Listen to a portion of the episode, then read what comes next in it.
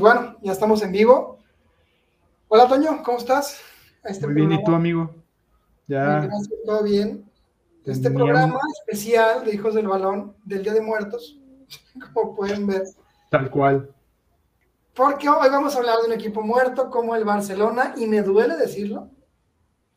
Me duele decirlo porque soy del Barcelona hasta la médula, pero si tenemos que hablar de un equipo muerto el día de hoy, muerto en cualquier sentido futbolísticamente, deportivamente, técnicamente, organizacionalmente, creo que es el Barcelona porque está pasando por un momento catastrófico, horrible. Muy. ¿Cómo ves? ¿Cómo ves el equipo? Platícame, ¿cómo ves tú el equipo? ¿Tú Mira, más, ¿Más qué? Más, tú quieres un poco más neutral Ay, tildándole también al color blanco, pero bueno. Sí, pero me gusta ver arder el mundo. pues mira, ¿qué es lo que estoy viendo yo y por lo que veía en redes? Es que mucha gente desde hace mucho quería que Kuman se fuera. Eso es un hecho, o sea, el equipo no jugaba a nada. Pero también una cosa sí cierta, no toda la culpa es de él. A él le dieron un equipo que francamente vino en decadencia por la edad, porque no llegaron los jugadores que a lo mejor se necesitaba para, por sistema de cómo juega el Barcelona. Pero no creo que sea nada más culpa de este Bartomeu. La cosa para mí es desde este la administración de eh, Sandro Rosell. Cuando se hace la venta de Neymar, que realmente ha sido de las ventas más caras en la historia del fútbol. 220 millones. 220. Que realmente la venta de Neymar, la compra de Neymar, no, ¿cuánto dicen las cifras oficiales que fueron? Realmente dicen que fueron como 260 millones. Ajá, pero las que se que fueron públicas, que fueron como de 80 o menos, ¿no? Es que traía un desmadre con las, con las cuentas. Porque fue el mismo tiempo que el Madrid compró a Gareth Bale que al Madrid se dijo, a nosotros este cuate nos costó 95. Y de Neymar se dicen que, originalmente habían sido 60 o 70, pues pero fueron más de 200. Se han dicho muchas cosas porque luego que, el Barcelona le debía a Neymar, que Neymar había demandado, o sea, realmente fue un... que, que, no le pagó el Barcelona en último, un, último año, ¿sabe cuántas cosas sacaron? Sí. Pero la cosa más allá de eso es completamente de acuerdo. Te dan Ahorita sigo la idea. Ahorita sigo la idea. A ver, si quieres, sigue, si quieres, sigue. Ok, va. Se hace la venta de, de Neymar al París. ¿Cuánto dinero ingresa el Barcelona? 220 millones, ¿no? Más o menos. ¿Qué hace el Barcelona con esa lana? Se la gasta en un solo jugador que no ha jugado nada. Ajá. Y hay un libro que es de Cooper, se llama el autor. Tiene un Simon Cooper. Sí, Simon Cooper, que se llama The Barça Method. En ese libro, que hay, que hay que buscarlo, eso yo lo escuché por otro podcast que escuché, que la verdad me llevo bien con él, digo, me llevo bien con la persona que hace ese podcast, nos conocemos en persona. Menciona en el libro que el límite que tenía Barcelona para la compra de Dembélé era de 70 millones. Pero el Dortmund, como se quería salir de la negociación, dijo, ¿saben qué? O pagan tanto o nos salimos. Y terminaron pagando casi el doble de lo que tenían presupuestado. Dembélé creo que costó 120 millones más o menos. se subieron totalmente, se fueron arriba. Luego, tras, traen a Coutinho, que también costó una lana, creo que él sí costó como también 100 más o menos, ¿no? Costó una nota porque creo que el Barça por cláusulas le seguía pagando a Liverpool todavía. Se jugaba tantos minutos, casi casi si metía el pie izquierdo en la cancha te pago tanto. O sea, cosas estúpidas. Y luego traen a, a Griezmann. A Griezmann. Que por características, ojo, no estoy diciendo que sea igual, pero por características es lo más, eso era lo más cercano a Messi. Ojo con eso, te interrumpo un poquito. Yo leí hace poquito que cuando Bartomeu trae a Griezmann al Barcelona, que estaba de técnico Valverde, que le preguntan a Valverde, oye, ¿de qué va a jugar Griezmann? Y se queda así como diciendo, Pues no sé, porque estaba la porque, porque supuestamente Bartomeu lo trajo a la posición de Messi para quitarle protagonismo a Messi dentro del vestuario. Sí. Como para hacer un como para partir el vestuario y que Messi perdiera influencia. Fue lo que yo leí. De hecho, en ese libro sí dicen que Messi era el que controlaba el Barcelona. Eso se sabe, pues es que... Es, algo que se sabe, pero no se dice.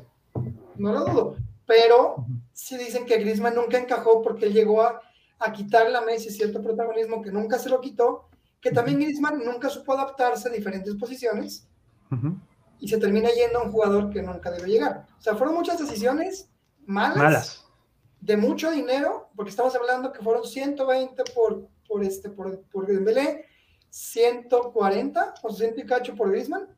Sí, o sea, fue una fortuna.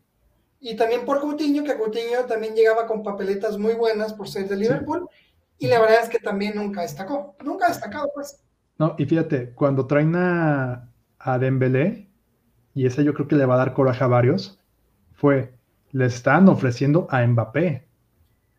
Pero en el, en el análisis que se hace, dicen, ¿sabes qué? De, eh, Dembélé. Mbappé es un jugador muy individualista y no queremos eso para un equipo que juega al equipo, ¿no? Que tiene cierto sentido, ¿no? Que tiene sentido, o sea, es válido.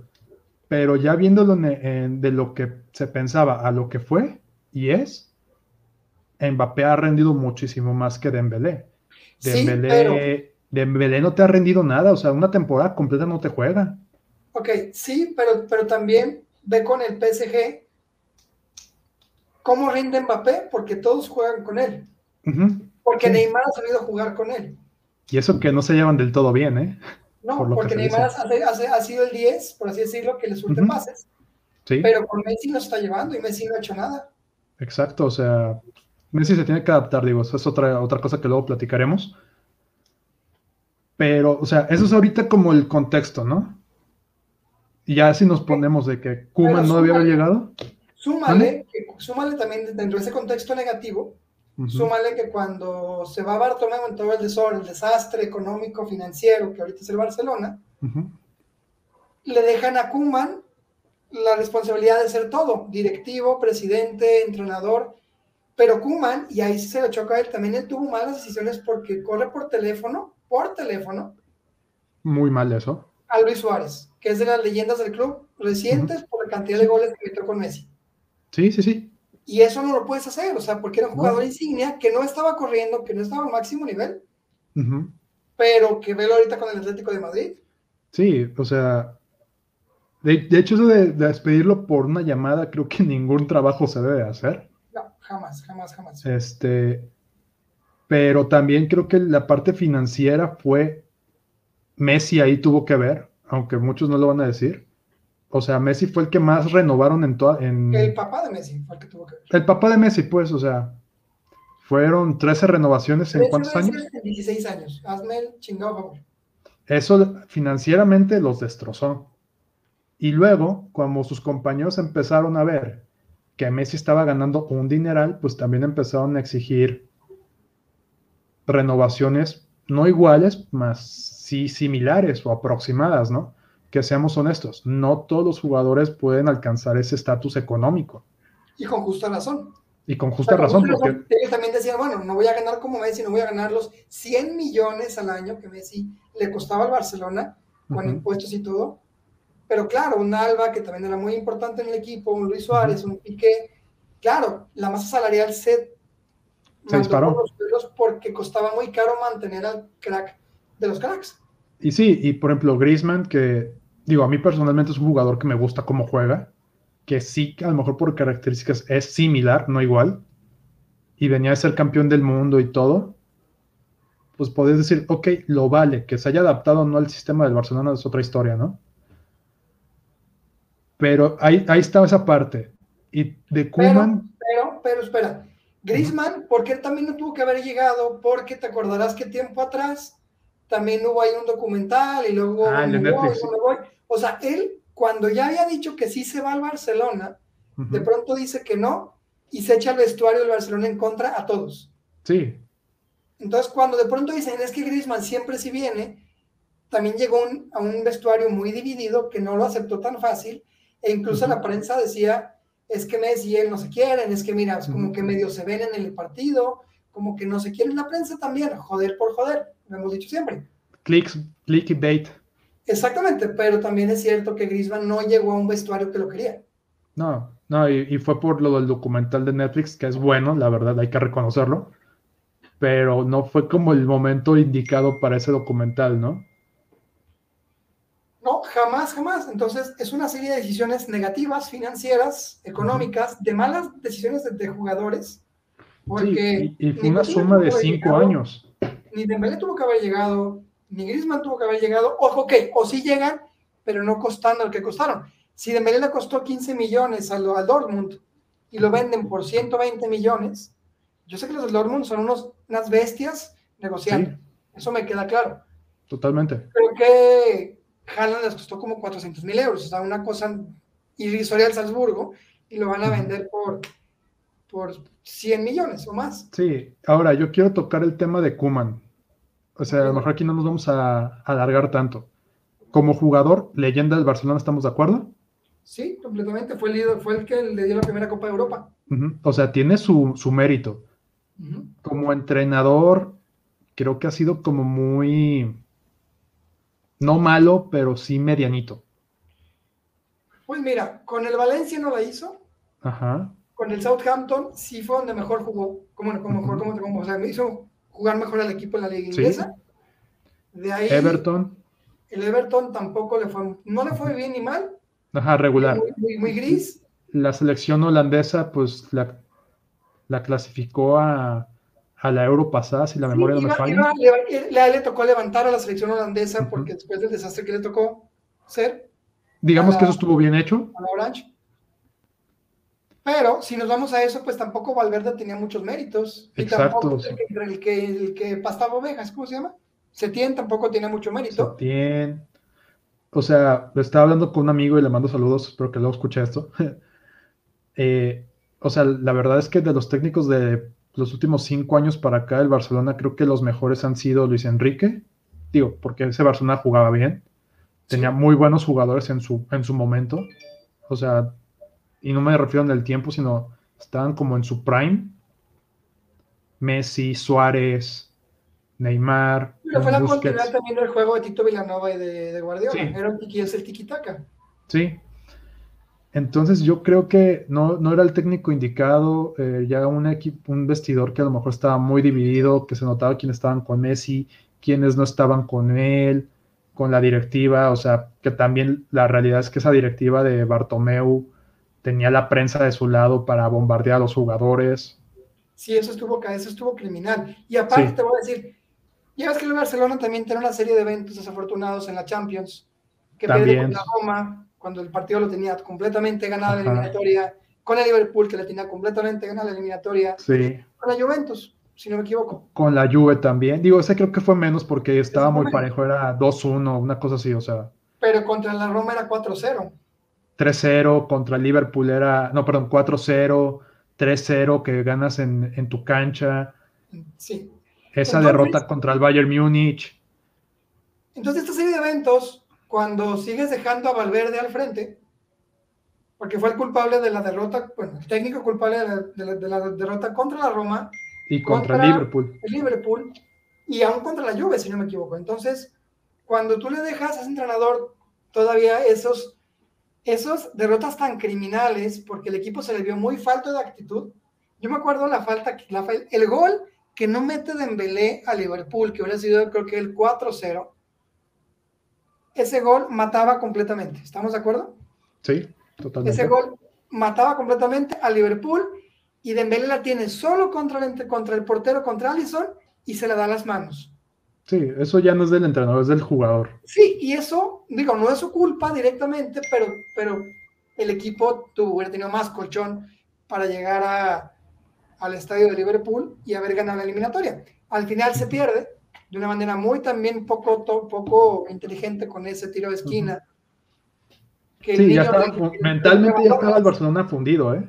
Sí, y recoge balones, se lleva la gloria porque le dice, creo que, no sé quién fue, si a, Trent Alexander Arnold. Sí, oye, mira, por ahí y pum, ¿no? O sea, se vale. Entonces al final... y los otros estaban fuera de combate, estaban desconcentrados y de hecho ayer Origi metió un golazo también similar.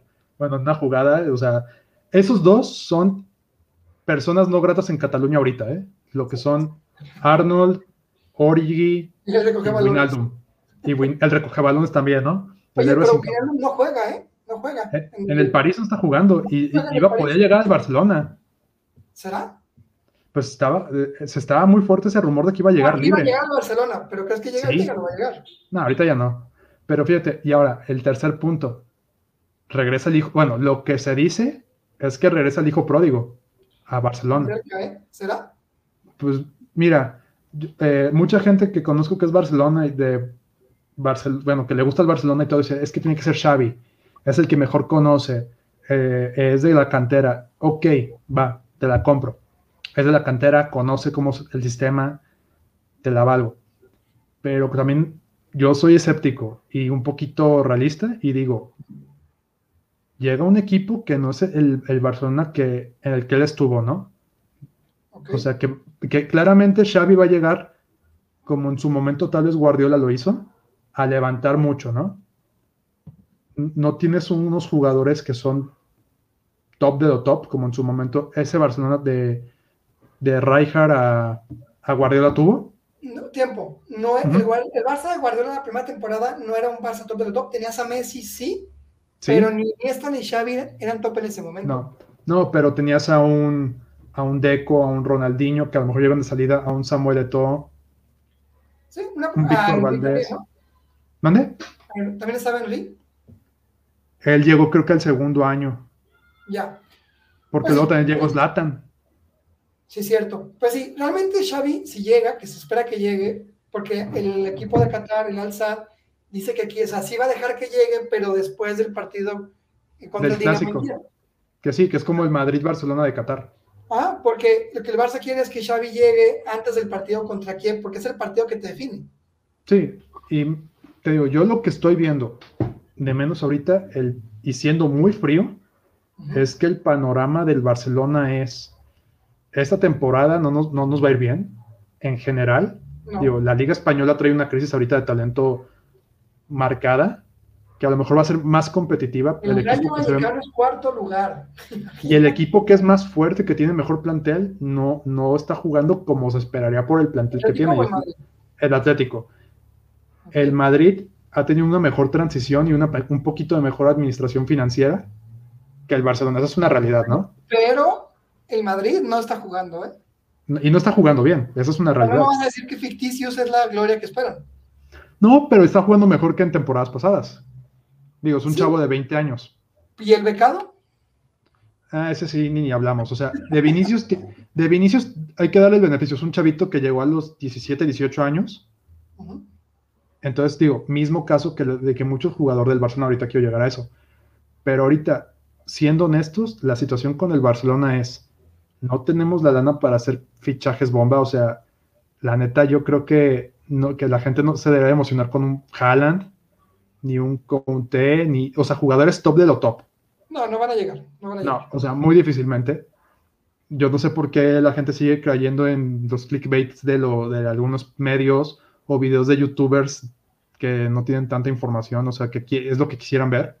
O sea, ahorita, si es que llega Xavi, Xavi va a tener que trabajar con lo que contrataron y, o sea, Pedri se ve muy prometedor, o sea, aunque jugó muy bien la temporada pasada, también es un chavo de 18 años. Están chiquitos todavía. Ansu Fati tiene 18 años, viene de una lesión. Este Gaby, Araujo es buen central, con futuro. Es el que, mejor veo, Araujo. O sea, tienen jugadores buenos, pero hay que ver esa evolución que tienen. Sí, es que, de aquí a, dos años, tres años. 20 años. O sea, tiene este Gaby, Ansu Fati, eh, Pedri, luego este chico también, hay un chico turco, si no me equivoco. Ajá. Se me fue su nombre, pero también él, Araujo, o sea, incluso de Jong, de Jong tiene 22 años, ajá, sí, sí, tiene 20, 20 años. 22, ajá. Entonces, sí es una plantilla muy joven, muy, muy joven, de la cual No, se les puede, no se les puede esperar mucho. Pero, ¿qué sucede si pasa como pasó con el Chelsea, de que estaba, que, que, estaba sancionado por la, por la, por la UEFA, que es cuando salen Mason Mount, cuando sale, cuando sale Abrams, cuando salen los jugadores que después, que ahora están destacando, aunque no en el Chelsea, sí, por ejemplo en la Roma, Abrams, pero que echó mano de los jóvenes. Se me fue, ¿cómo se llama el entrenador? Este. Pues ahorita está Tuchel. A Lampard, cuando estaba Lampard, que fue el que lo sacó. Ah, sí, fue Lampard, sí, sí, sí, perdón. Para. Y que al final hizo un muy buen papel, que incluso pues ganó la Champions. Sí, al final sí. Esa base. Digo, ya cuando lo reforzaron, ¿verdad? Pero. Sí, pero esa base le fue muy bien con, con los jóvenes. Pero yo creo que el Barcelona, ojalá que no entre en una espiral como el Milan. Ajá, o el United. O el United, que el United no levanta, ¿eh? No, y eso que ahorita, o sea, como que el United va, empieza a, ir así ascendente bien, se estanca poquito y ¡fum! abajo. Fíjate cómo han sido los cambios de, generación. Al Inter de Milán le tocó 10 años. 10 años. De no ganar un escudeto. Y apenas creo que no había ni siquiera llegado a la Champions de regreso. No. Apenas. El Milán también, híjole, el Milán ha pasado por cambios de dueños, igual que el Inter. Peor, peor y peor. Les ha costado muchísimo y no han podido levantar. El United, desde que se fue Ferguson. Ferguson no levanta. O sea, no, no, no logra nada importante el United y tienes al City, y tienes al Chelsea, y tienes al Liverpool mandando en, Inglaterra. Y en unos años tal vez al Newcastle. Entonces, exactamente. Así que el United, si se espera que con, que con Cristiano logre las glorias de antes, no creo que vaya a pasar. No. Y el Barcelona está entrando en esa espiral de los cambios de ciclo, de los cambios de generación, más cuando de la mano de Guardiola y de Messi, lograste tocar el cielo porque no podías llegar más arriba, la verdad. Sí, no, y mira, siendo muy frío también, yo creo que ahorita el Barcelona, por cómo está, a lo más que aspira son puestos de Europa League. No, yo creo que se va a acabar Ahorita, ahorita, ahorita, o sea, cuando estamos grabando esto hoy, 28 de octubre de 2021, al día de hoy, es, son puestos de Europa. ¿Cuál es la ventaja que yo veo? Si llega Xavi, le van a tener mucha más paciencia que, que a Kuman, que a este Setien, que a este Valverde. ¿Por qué? Porque es alguien que es más conocido por la gente actual del Barcelona, o sea, me refiero, bueno, aficionados más jóvenes. Ok. Que se acostumbraron a esa época de éxitos, que totalmente lo fueron, fueron del 2009 al 2015. Sí, fueron todos los títulos del mundo, lo que tú quieras. Sí, entonces le, van a tener un poquito más de paciencia a Xavi que a otros técnicos. O sea, esa es la realidad. es cierto que se tiene la, el estigma de que Xavi va, a devolver la gloria de Guardiola y eso no va a pasar. No, totalmente que no. ¿Por qué están sacando videos que cómo juega Xavi en el alzar y el tiki-taka otra vez y el juego? Sí, es un juego muy bonito en Qatar. Pero, ha ganado las ligas que ha querido. Pero, estamos hablando de Qatar.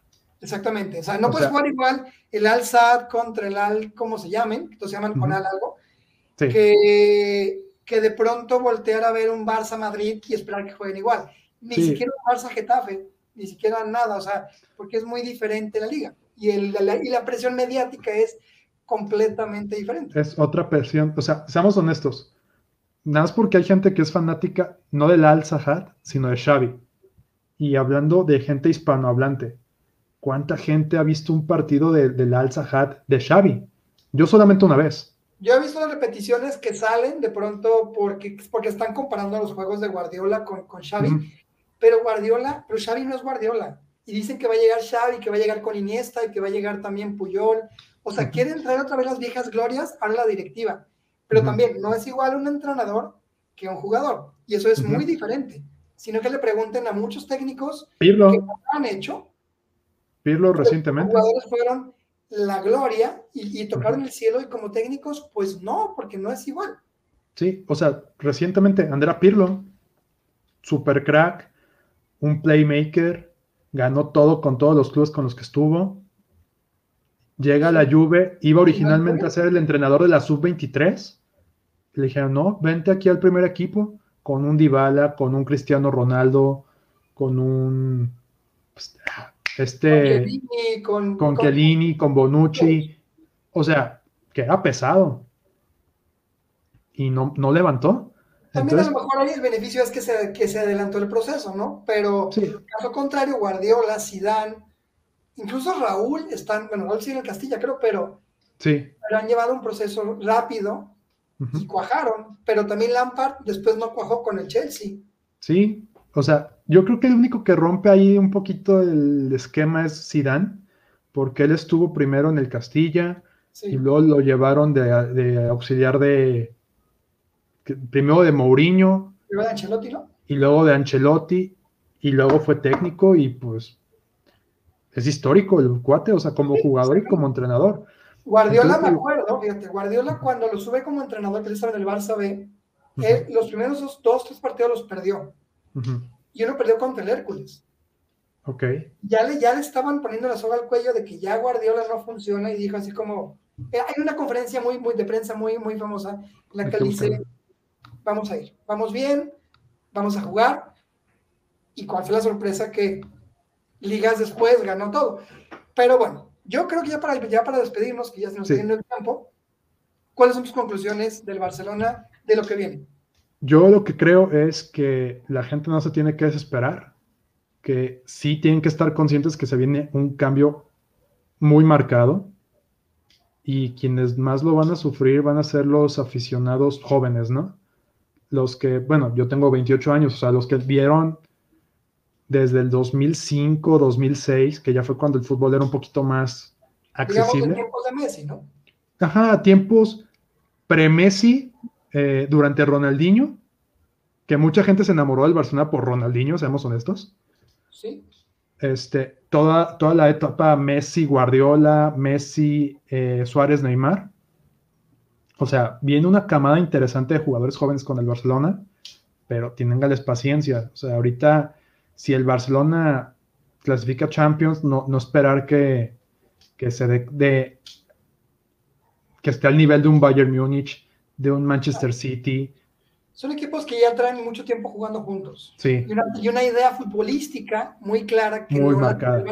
y que fue culpa de Kuman, porque nunca supo acomodar al equipo. No, nunca. Y, y pues malas decisiones administrativas que, que, que le dieron en la torre al presupuesto, la masa salarial la tuvieron que bajar dejando ir a Messi, a, a Griezmann, que pues, en teoría era como tu, tu segunda opción después de Messi este... Pero traes a Luke de Jong, que Luke de Jong iba a llegar a la América, ¿te acuerdas? Ajá, o sea, por ejemplo, Memphis Depay creo que está haciendo bien la chamba con lo que le han dado.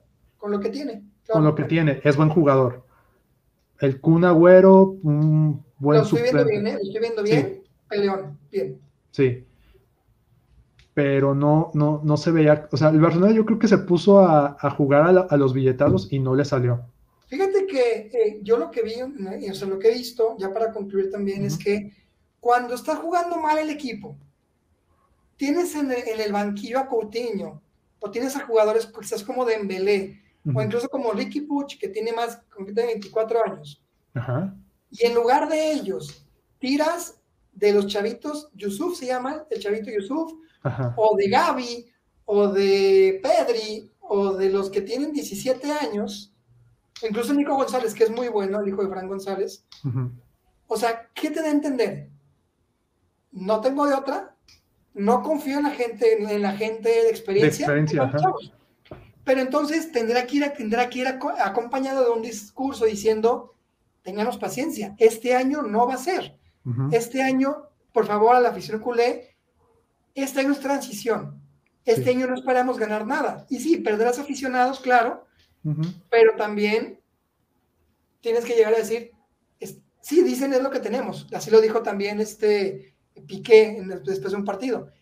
Pero es como con la, la, NFL que sabes que este año no vas a ganar porque el año que entra vienen mejores cosas. Sí. Y es lo que yo también tendré que decir. Este año no va a ser. Este año, yo ayer que vi el partido contra el Rayo Vallecano, dije, es que ni los penales van a meter. Oye, estando Radamel Falcao libre a sus 34, 35 años. Destrozó a Piqué. Lo dejó sentado. Lo dejó sentado, le rompió toda la cintura y las piernas. Y yo creo que lo siguen arreglando. ¿Por qué no fue ir por él y por qué ir por un jugador como Luke de Jong? Eso mismo leí en la prensa, que y si el delantero 9 realmente era Falcao. Ojo también, ¿qué pasaba si te traes a la, a la lateral derecha a Dani Alves? Yo creo que hay jugadores que ya cumplieron su ciclo. Sí, pero por lo menos generas un liderazgo. Sí, que a lo mejor es lo que dice ese, ese Barcelona. Con los que tiene que jugar el Barcelona. Imagínate que tú, Pedri, tienes 18 años y o, o este o Gaby, o el que tú quieras, y llega tu ídolo, el mejor lateral de la historia del Barcelona, Sí. a decirles, chavos, como un maestro, ¿no? Una temporada. Ya no vas a ganar nada la temporada. Ahora sí que como el, como el chavito este italiano, ¿no? Ahí Sí. lo tienes. Se está ofreciendo a jugar. Dale oportunidad de jugar, aunque sea gratis. Yo sé que vas a sentar a Serginho, a Serginho de este. Que de esta prenda de él. Sí. Ah, Pero fíjate, a Des lo pusieron de delantero en el clásico contra el Madrid.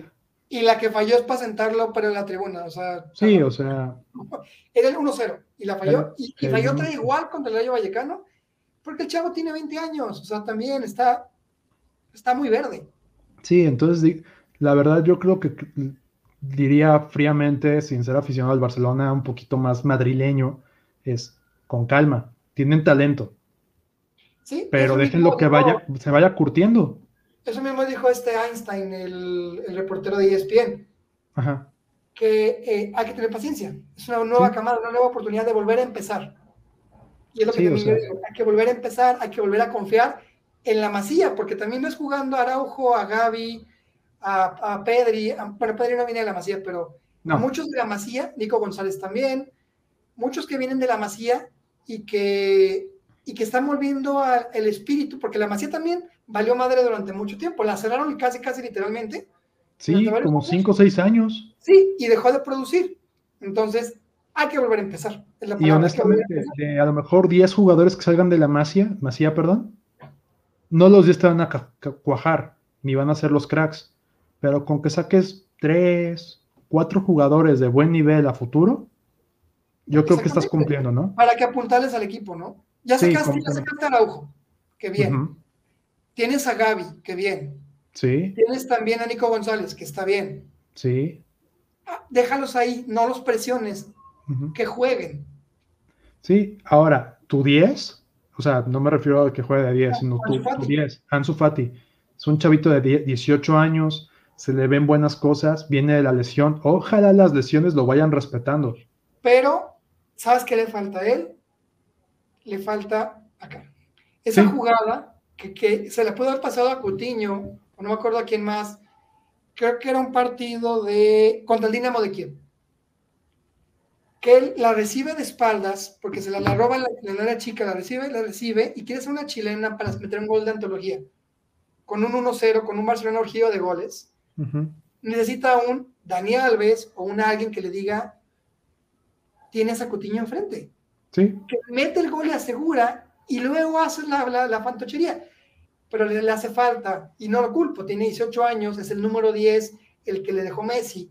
Claro, tiene todas las papeletas para perderse sí, si no lo haría, absolutamente. pero bueno, ya, yo creo que ya nos alargamos poquito más. Nada más comentarle a la gente, ya vamos a estar retomando los podcasts también. Y vamos a tratar, traer un formato largo de podcast donde nos vamos a extender mucho más y unos minis. Así es, ahí estamos con muchas ideas, estamos ahorita en Facebook, estamos ahorita en Facebook o Meta, no sé cómo llamarlo, pero estamos un poquito ahí en stand-by, seguiremos más adelante con los lives, estaremos cambiando formato también, invitando Ujú. nuevas personas, importante, síguenos en redes, en redes sociales, por favor, en Facebook, en Instagram, En Twitter. YouTube. YouTube tendrá, a partir de cuando regresemos, mucha más fuerza, para que nos comiencen a seguir más por YouTube. Habrá material que ya no esté en Facebook, porque también Facebook ahí está, quién sabe qué va a pasar, entonces queremos como irnos un poquito por adelante, así que nuestro amigo Zuckerberg ya nos luego nos dirá, a ver si le invitamos a ver qué pasa, pero síganos en YouTube, síganos en redes sociales, somos hijos del balón. A mi amigo Gandhi, que debe estar, que se lleva la fregada con el Barcelona ahorita, Sí, pero que nunca pierde la fe, de verdad. A Ferreira también, él se está riendo. Hay que ver cómo va Ferreira con la dieta, porque por ahí también nos decía que quería perder 15 kilos. Yo no le creo, pero, pero a ver qué pasa. Rosy también, te mandamos un fuerte abrazo. Ojalá que ya nos digas que si quieres seguir participando. Toño, también estamos ahí con muchas ideas. Sí. Queremos refrescar la imagen de Hijos del Balón. Díganos, por favor, ¿qué, les gustaría ver en Hijos del Balón? Más deportes, béisbol, básquetbol. ¿A quiénes les gustaría que invitáramos? Que se puede invitar, no me digan que a Messi, porque tarda un poquito más en que nos conteste. Pero síganos, síganos, sigue más vivo que nunca este proyecto. Tenemos año y medio. Amamos Hijos del Balón. Y como dijo Gandhi, ¿te acuerdas, Toño? Qué tantas cosas tan sabias que ha dicho el coach Gandhi. Mientras haya fútbol, habrá Hijos del Balón. Ah, eso sí. Así que, despedida, Toño. No, pues muchas gracias. Este, esto va a estar próximamente en Spotify también y donde nos quieran escuchar, ¿no? Y véanlo en YouTube. Denle like, activen la campanita y suscríbanse al canal. Nos ayudan mucho con eso. Balón en YouTube, ahí todo pegado. Síganos en YouTube, por favor. Denle like, denle like, denle like. Como diría Ferreira, como en frutas y verduras también. Y nos estamos viendo y escuchando en los siguientes días. Un abrazo y estamos en contacto.